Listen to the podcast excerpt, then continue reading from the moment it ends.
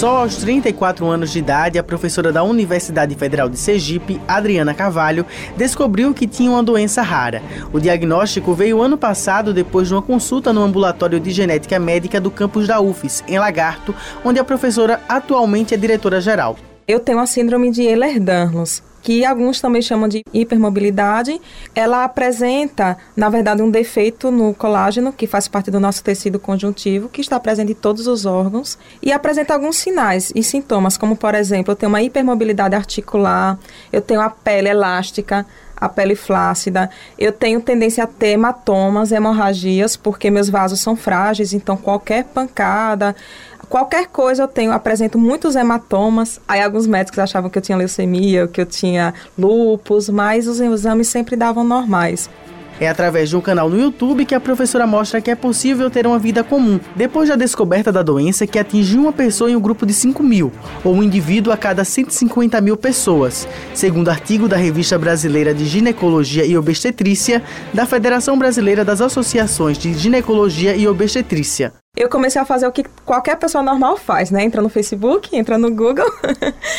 e no Face, eu, eu participei de uma, participo de uma comunidade e eu estava percebendo que as pessoas acabam se entregando demais aos sintomas negativos da doença.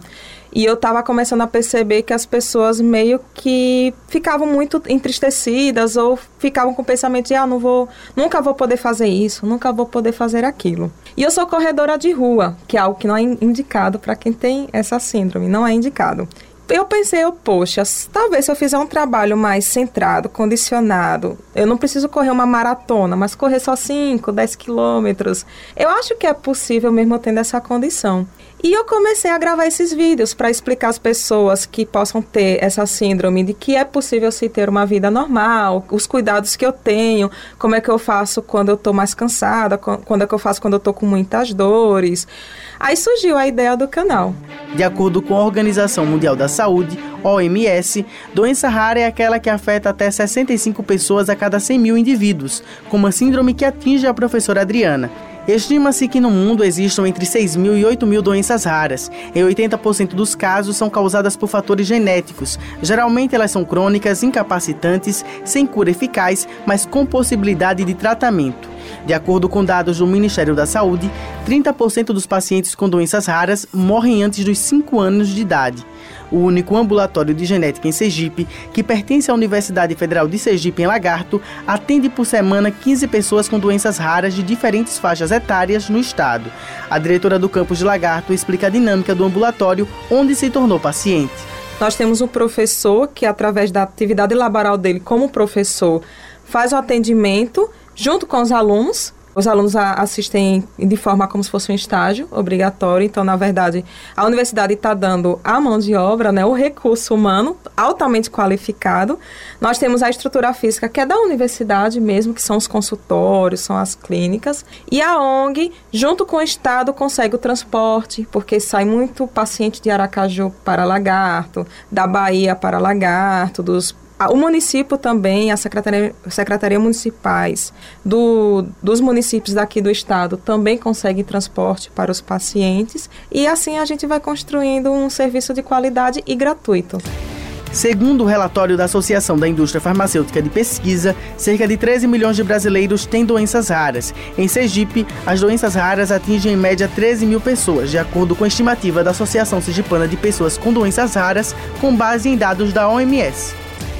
A Associação Sergipana de Pessoas com Doenças Raras surgiu em 2013 para suprir a carência de informação sobre doenças raras. Hoje, a entidade conta com 1.300 associados diretos e indiretos. Para a vice-presidente da associação, Diana Batista, falta assistência às famílias das pessoas com doenças raras em Sergipe. Ano passado a gente conseguiu também criar o dia, de, o dia estadual de conscientização das doenças raras aqui em Sergipe para reivindicar esses nossos, essas questões a gente está reivindicando que o melhoramento da assistência integral à saúde aos pacientes com doenças raras.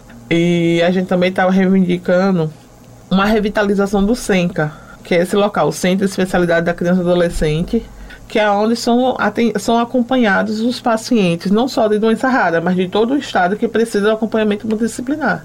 E hoje, assim, está realmente muito, sabe? Tá abandonado. Eu digo tá abandonado porque não é a mesma coisa, sabe? Tem, tem muito tempo que já não funciona mais.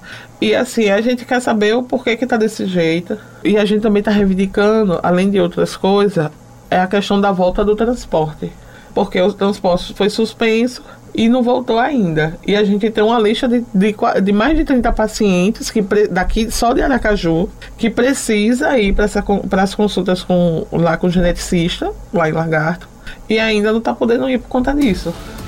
A nossa reportagem procurou a Secretaria de Saúde de Aracaju, que através da sua assessoria de comunicação informou que a pactuação foi iniciada no final de 2018 com o governo do estado e a associação.